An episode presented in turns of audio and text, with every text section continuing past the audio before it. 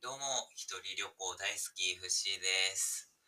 あの、もう大学生に入ってからなんですけどね、あの、一人旅行がとても大好きで、なずっとどっか行ってて、今日もね、実はこの後、岡山県の方に、大阪出身なんですけど、岡山県の方に行かせていただいて、で、まあ、旅行というか、今回は内見、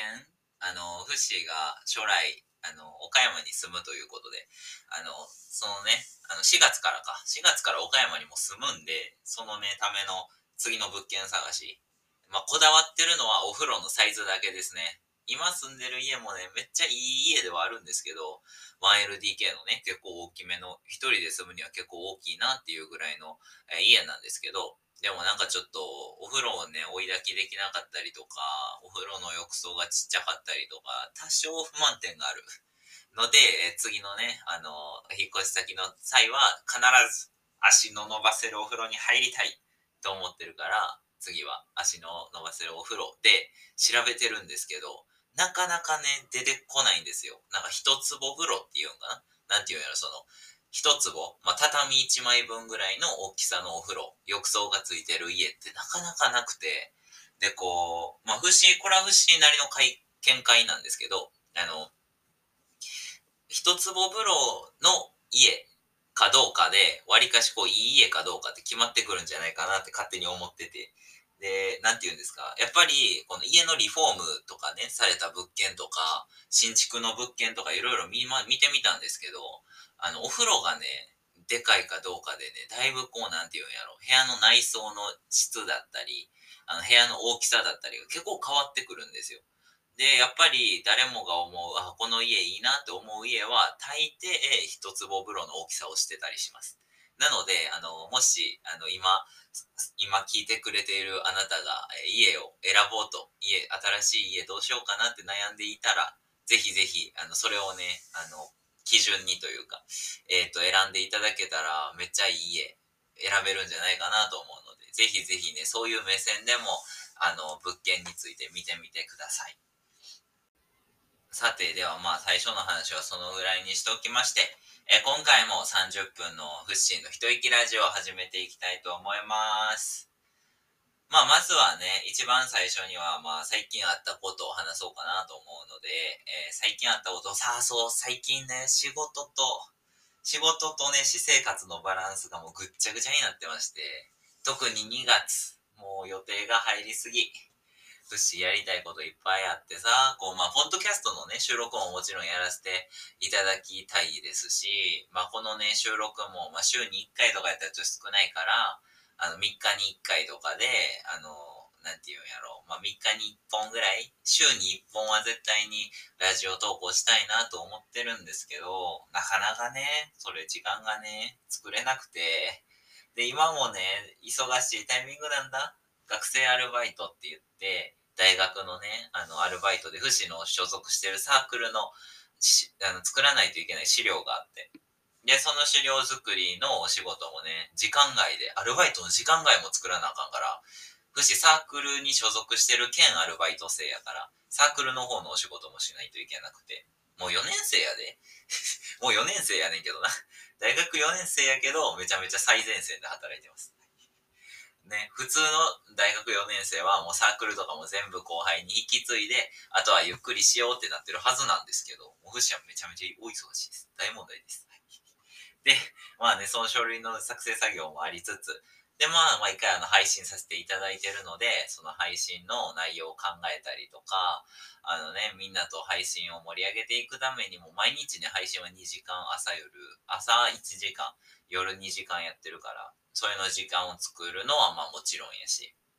あとはまあ自炊してね、やっぱりできるだけ食生活も正していったりとか、節約していきたいなっていうのもあるから、自炊に時間はまあ取られるやん。そのまあ1時間ぐらいかかるやん。やっぱり料理して食べてしたらな。食器洗ってってしたらそれぐらいかかるし。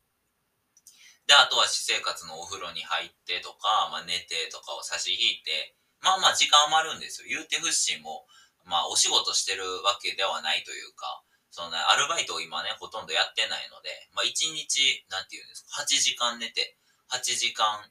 ね、そのお風呂とか、えーご飯食べるとか、えっ、と、配信の時間とか、もろもろ合わせて、多分1日8時間空いてるはずなんですよね。フッシーその8時間がどっかに消えてってるんですよ。どこに消えてるんでしょうね。いや、歌川式は、あの、フッシーはあの、ドラマとか、アニメとか、映画とか、あとお笑い見るのも好きですし、あの、ラジオ聞くのも好きですし、漫画読むのも好きなので、おそらくね、そこに、あの、時間が吸い取られていってるんやろうなって、もう、うすうす気づいてるんですけどね。気づいてはいるものの改善できない。それが不死の悪いとこだと思ってます。でもまあそうですよね。なんか私生活さ、こう詰め込みすぎるのも良くないと思うんですけど、詰め込まなさすぎてダラダラするのも良くない。この配分、バランスっていうのをしっかりね、やっていくことが、まあ、社会人になってからもっと求められることなんかなとか考えながら最近は生活をしております。で、岡山県にね、内見に行くということで、フッシーのね、次の就職先は岡山県となっているんですけれども、岡山県ので、え生活していく中で、やっぱりこう、お仕事と、まあ、配信も続けるんでしょうね。続けます。多分続けます。なので、多分、あれなんですよね。ワークライフバランスがぐちゃぐちゃになりそうで。で、今、TikTok でね、あの、カラオケの投稿させていただいたりとか、このポッドキャストの収録させていただいたりだとか、あとは、あの、編み物ね、今、ミトン作ってる最中で、ミトン作りをやらせてもらったり、ウェブサイトを作って、あのそういうののね、販売のもう構築しようとか考えたりとか、えブログ書いたりと、忙しいな、おい。いや、こんな忙しいのにダラダラする性格のフッシーがさ、こんな詰め込んでもできるわけないやんってなってる状態です、今。なんとなくニュアンスは伝わったでしょうか。やりたいことやらないといけないことがいっぱいあるにもかかわらず、ダラダラしてしまう性格なので、ダラダラしてしまって全然終わらない。それの負のループが続いているのがただいまのフッシーです。はい。だからね、やっぱり仕事はね、で忙しい日々を送っているわけではないんですけども、やりたいことで忙しい日々を送ってますね。そう、貴重な時間がね、どんどん無駄に、無駄にというか、無駄ではないな、貴重な時間がどんどん消えていってしまってて、プライベートタイムがほとんど持てていないっていうのが、まあ、個人的な今の節ですね。で、あの、支給、支給の、その、なんて言うんですか、あの、いきなりの予定とかが、割りことバンバン入って、こうなんていう、前もって予定してない予定っていうのがえげつない量入ってきてるので、そのせいもあって、ちょっと今、資料作りやらないといけないのが、えー、3つ。3つも溜まってます。終わらねえ。終わらねえ3つ。そう、でも今日中に1つ終わらせないといけないので、岡山県に行くまでの間に、ちょっとカフェとかでパソコン作業しながら、あの書類のね、作成を行って、しっかりとしたね、書類、書類を制作して友達に見てもらって、それは旅行先の、あのやつ、卒業旅行先のね、書類なんですけど、その書類をね、しっかり作って、友達との卒業旅行を来週楽しめるように、今週は踏ん張って、頑張って、歯ぎしりしながら頑張りたいと思います。はい。といったところでですね、えー、もうフッシーの最近の、というか今日のエピソードトーク、仕事とバランスについては、まあこれぐらいでいいかなと思います。えー、さてさて、えー、続いて、えー、のニュースですね。最近あったニュースについて、なんか、え調べてきましたので、その3つをね、ご紹介していくコーナーとなります。コーナー？紹介していきたいと思います。はい。1つ目は、え世界的にも有名なテクノロジー企業が最新のスマートフォンを発表しましたと。このスマートフォンは革新的な機能が豊富でユーザーにとって非常に魅力的な製品です。とのことですね。えこのニュースは、そうですね。まあ、最新しくね、iPhone15 がまた発売されるみたいな、え噂みたいなのをね、フシも TikTok 上とかで確認したんですけど、なんかそういう情報ってさ、デマなのか本も本当なのかわかんないとこないですか？なんか、その新しい、新しい携帯が発売とかさ、なんかすごいあの宇宙旅行行けるぞとか行けるようになるよみたいなさ、最近は CG とかも凝りすぎててさ、あの、本当なのか嘘なのか全くわからん媒体に溢れてて、でもまあ多分 iPhone15 は発売されると思います。なんかフッシーの見た情報によるとですよ。あ、これ絶対間違ってる可能性あるんで、しっかり調べてほしいんですけど、あの、iPhone15 は半分に折れるみたいですよ。あの、今、あの、Android の Galaxy が半分に折れるスマートフォン、なんていう、パカパカ携帯あの、ガラケーの時代みたいな感じに、パカパカ半分に折れるけど、あの、スクリーン、タッチパネルスクリーンになってる折れる携帯みたいなのを、あの、発売してまして、それと似たようなのが、あの iPhone でも発売されるみたいで、で、iPhone15 からは Type-C 充電器って言って、えっと、Android を使ってる方はもうほとんどの皆さんが Type-C になってると思います。えっと、Nintendo Switch を、えー、充電したりだとか、えそういった場合もね、全部 Type-C 充電器って呼ばれる、こう、なんていう、横に細長い丸い、あの、充電コードをね、の口の形をしてるんですけど、で、ね、世界的にももう統一しようって、あの、その充電器の、あの、複数本持つのってあれじゃないですか。めんどくさいし、ごちゃごちゃになるし、大量廃棄の問題にもつながるので、もうすべての全世界の充電コードの規格をタイプ C に固定しようっていうのが決定したんですよね。そう。で、それの波に乗っかるしかないんですよ。もう新製品でタイプ C 以外の出しちゃダメってなっちゃったので、もうね、タイプ C になるならざるを得ないんですけど、で、iPhone15 もね、あの、新しく発売されるであろう15も、まあ、そこは100%、あの、充電器が統一されて、で、フシは Android とスマ、あの iPhone 両方持ってるんで、統一されるのめっちゃ嬉しいんですよね。なんといっても、えー、ただいまね、読み原稿をね、タブレットでフッシーは、あの、表示してるんですけど、このフッシーの使ってる iPod、じゃあ iPad Air もそうですし、フシーの前まで使ってたあの MacBook Air もそうなんですけど、これらのあのパソコンとかタブレットは、あの、Apple の製品なんですけど、Type-C コードなんですよ。もうすでに。でもライトニングなのは iPhone ぐらいになってて、本当にね、使いづらかったんですよ。iPhone だけライトニングにしないといけない。旅行に出るときに充電コードを2本持てないといけない。めちゃめちゃめんどくさかったので、今回のね、おきに iPhone15 おきに、あの、ね、使い勝手のいい iPhone にね、変わっていただいて、また最先端を突っ走ってくれるような、やっぱり日本人といえば iPhone みんな全員持ってるでしょみたいな iPhone かっこいいよね iPhone 最高だよねって言えるようにあのねもう一回復活していただくことを Apple 社に願っているんですが。果たして復活してくれるんでしょうか？このままだと不死 Android 派になっちゃいます一応ね、それも考えて2台持ってるんですけど。ということでね、こうスマートフォンも続々発売されてて、最近だとあれでスマートグラフスっていうんですか？あの、メガネかける、なんかスマートフォンみたいな。メガネに映るスマホ画面みたいな出てきたりとか、なんかもう最先端技術がね、どんどん、あの、進歩していって、そのうちもスマホを手で持たないでいい時代が出てくるみたいなのも言われてるので、今後ね、どうなっていくか非常に楽しみなところでありますね。はい。そして二つ目、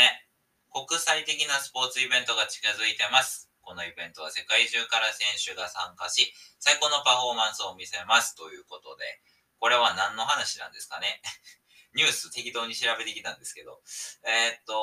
あ、来年ですか？もうオリンピックは。早いですよね。1年延期になったっていうのがあったので、もう2023年今年ですよね。で、だから来年2024年ということで、まあ4年後にね、オリンピック4年周期なんで、今回だけ3年周期ということで、もうオリンピックが来年開催されるということで、いや、早いですね。なんかもう、年をね、取るたびに、こう、年々早くなっていくじゃないですか。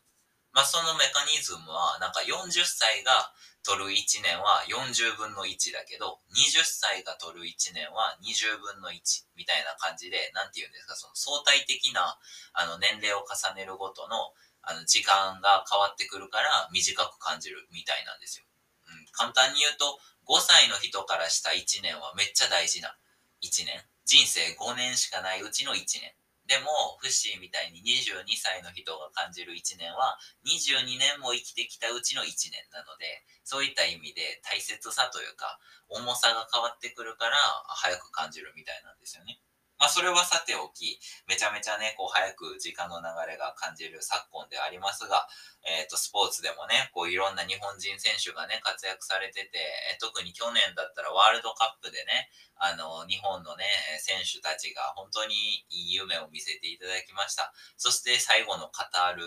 のね、カタールね、ワールドカップのカタールの、えっ、ー、と、決勝戦、えっと、フランス対あの、アルゼンチンかな？もうあの戦いもめちゃめちゃ白熱して、もうフッシーもね、見ましたけども、鳥肌が立って鳥肌が立って知らなかったです。そういうね、そう、一大イベントもね、あ、次あれか、あの侍ジャパンやな。あの、野球ですね。次は野球があります。はい。野球の方でもね、日本は大活躍めちゃめちゃ強いので、ぜひぜひね、優勝を目指して頑張っていただけたらなと思います。スポーツに関しては、藤これぐらいしか知らんかな。次のニュース行きましょう。新型コロナウイルスの影響がますます拡大しています。政府は接触追跡アプリを推奨しており、感染対策に努めているということでねまあ、引き続きね、政府もしっかりやってくれてはいるんですけれども、まあ、自分自身のね、手洗いうがいだったり、まあ、職場の人が感染しちゃったりとかいろいろあると思うので、引き続き気をつけていきたいですよね。でもなんか日本では、あの、今年の3月からかな？あの、もうマスクつけなくていいよ、みたいな、そういうのが LINE ニュースでね、あの、来まして、フッシーのとこにもね、来まして、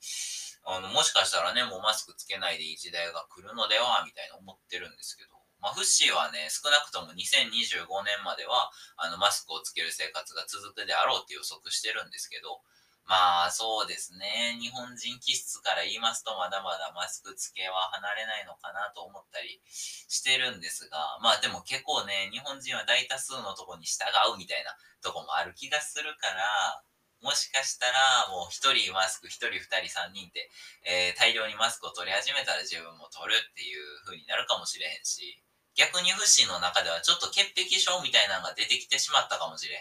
このコロナ禍によって。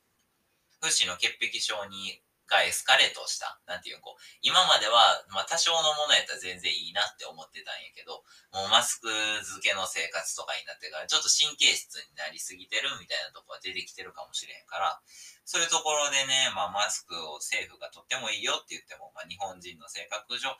取らない生活が続いて、まあ最終的に2025年ぐらいまではこの状況が続くんじゃないかななんて思っております。まあね、最近のマスクは優秀で、息苦しくなくなかったりとか、美人に見せるとか、小顔に見せるとか、使い勝手がいいみたいなマスクもいっぱい出てますからね。あの、ね、今後、マスクも大量に生産されてますから、まあ、全然ね、マスクをつけた生活でもいいんですけれども、とりあえずね、コロナウイルスかからないようにしっかり手洗いうがいして、で、家族とかのね、心配もしっかりして、まあ、みんなでね、感染を広げないように努めていけたらなって感じですよね。そうです。自分自身と周りの人々を守りましょうとのことです。はい。まあ、コロナに関してはこれぐらいかな。不死もあれなんですよ。かかってはないので、あの、コロナウイルスの、あの、証明書みたいなのを持って旅行に行ったりしてるんですよ。ここが最初の話につながってくるんですけど、あの、一人旅でも、あの、全国支援なんちゃらみたいな、あの、陰性証明の書類を提出すれば、あの、割引がもらえるとか、陰性証明の書類を出せば、なんかクーポンがもらえるとか、そういうのがあるんですけど、フシはね、それを使って結構もう1万円以上は浮いてるんじゃないかな。旅行代が。何個か旅行行きましたけど。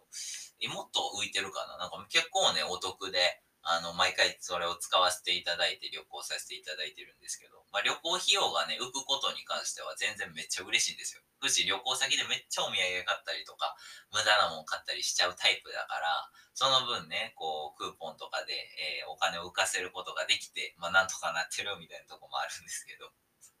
だから、まあ、コロナウイルスもね、もうちょっと収束し、収束して、大人数とか友達同士とかでね、遠遠くまで旅行行けるようになったら、みんなで楽しく旅行行きたいですよね。福祉はユニバとか、あとはあのディズニーランドとか、ディズニーランドとかサンリオピューロランドは行ったことないので、そっちの方もね、ぜひぜひ行ってみたいななんて思ってます。誰か誘ってください。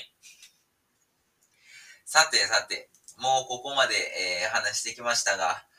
えっと、そうですね、ニュース2つ話しましたかね。あ、3つ話したな。えっと、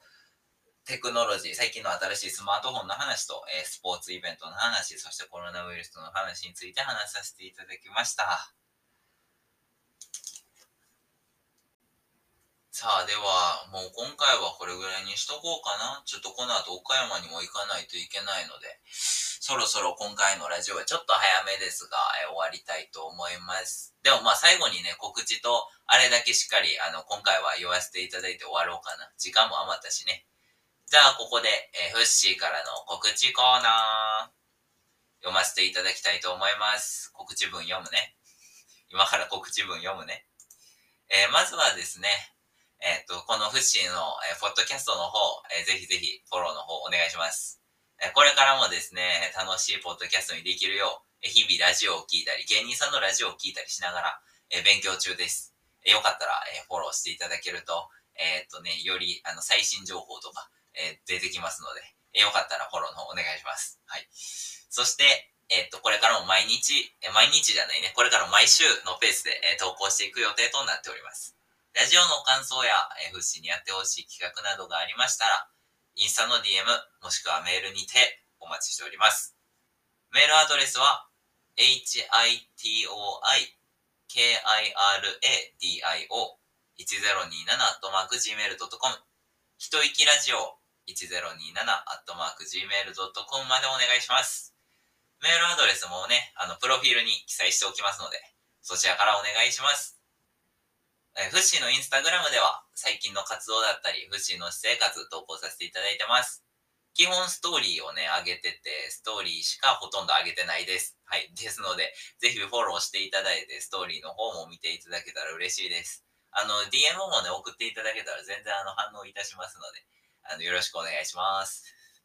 アカウントをプロフィールに貼っときますのでお願いしますね。えー、また、えー、他には TikTok ですね。FC が大好きな坂道グループの曲をただただ歌う投稿してます。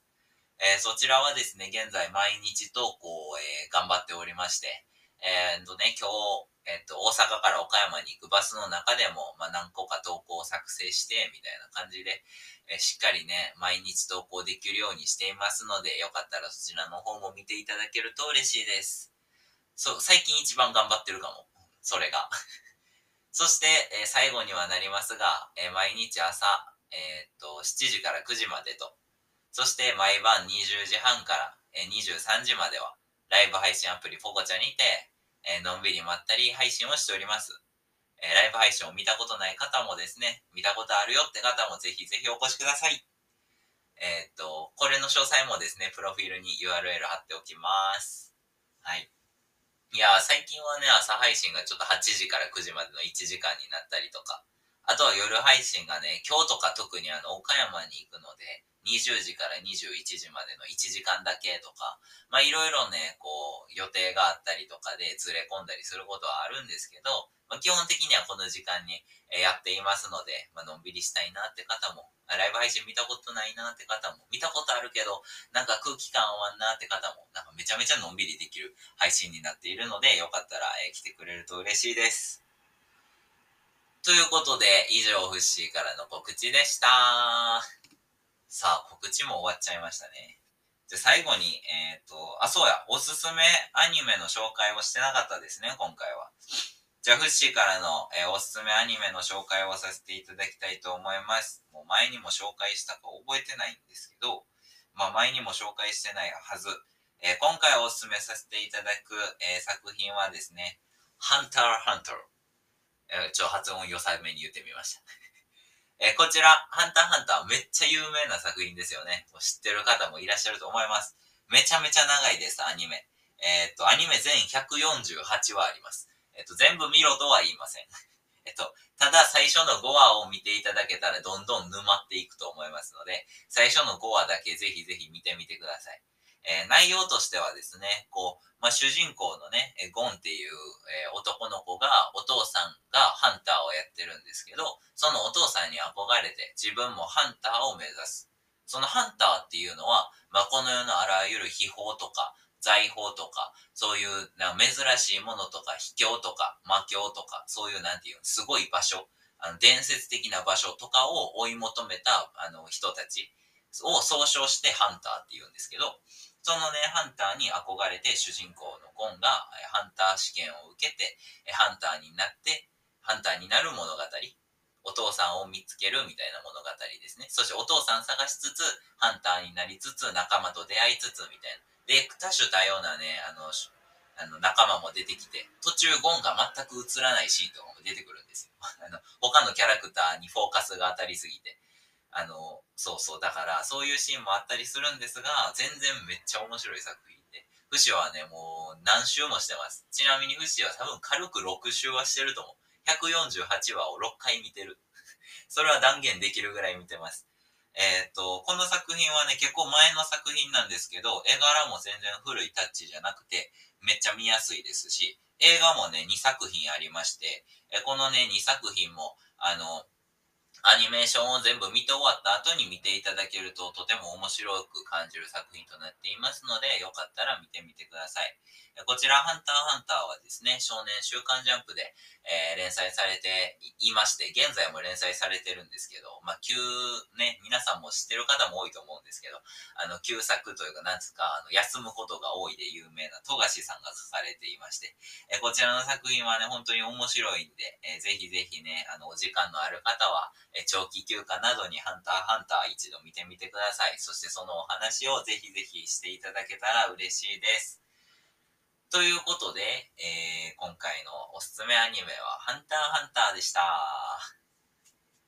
最近、あれなんですよね。見返すことがあんまできてなくて、まあ、ハンターハンターに限らず、フシは他のアニメも2週3週するのが当たり前なんですけど、じゃ最近時間がなさすぎてさ、その、見返すことができてなくてさ、そう、忘れちゃうことが多いんよね。昔見た面白いアニメの内容とかたまに忘れちゃったりするから。まあね、もう将来は働かずに生きていけるようになったら、何週も何週も見たことあるアニメを見まくって、そして新しく出てきたアニメとかドラマとか映画とかも見まくれる、なんかホームシアターみたいなの欲しいですよね。ふかふかの椅子とホームシアターみたいなのも完備したい。まあ、将来ね、フッシーがね、岡山県まあ住むのを書く、今ね、来年から、じゃない、来月からか、再来月から、え岡山県に、え住むことは確定してるんですけど、まあ、その後にね、またもう一回引っ越すぞってなった時は、ホームシアターとかついてるめちゃめちゃいいとこに住みたいなと思ってます。一応今のところね、家賃は8万円以内かな。8万出すのもギリ。ギリやねんけど、まあ、8万円以内で、こう、住みよい家を探してるんですけど、なかなか見つからず苦戦中です。まあ、明日の内見でね、全部すっぱり解決したらいいんですけど、どうなんでしょう。明日、明後日、2日間内見をね、別々の、あの、ところの予定を、別々の会社さんで内見の予定を入れているので、まあね、いい物件が見つかったら即そこに決めて、次は引っ越しの手続きだとか、えっ、ー、と、今住んでる家の解約の手続きだとか、えー、いろいろね、溜まってきてるんで、時間はかかりそうですけど、まあ、そんなんもありますが、頑張ってやっていきたいと思いますので、えー、こちらのラジオの方もよかったら引き続き聞いていただけると嬉しいです。ということで、えそろそろ今回は終わりにしたいと思います。今回も最後まで聞いてくれてありがとうございました。ちょっとでもラジオ楽しめましたかね？こういうさ、あの、エンドのさ、最後の締めの言葉を言ってる時に音楽を流したいねんけど、あの、と程よい音楽を一個もフッシュは持ってないから、ちょっと考えます。なんかフリー素材のズキ鈴木さん、YouTube でね、上げられてる方のフリー素材とかを使ったら音楽流せるんかなとか思ったりしてるんやけど、ちょっと考えますね、その辺も。もうちょっとラジオっぽい感じの、一人語りやけど、もうちょっとラジオっぽい感じのラジオを収録できるように、これからも頑張っていきたいと思います。ということで、えっ、ー、と、以上、フッシーの一息ラジオでした。まったりできたかな？また聞きに来てね。バイバーイ。岡山県へ行ってきます。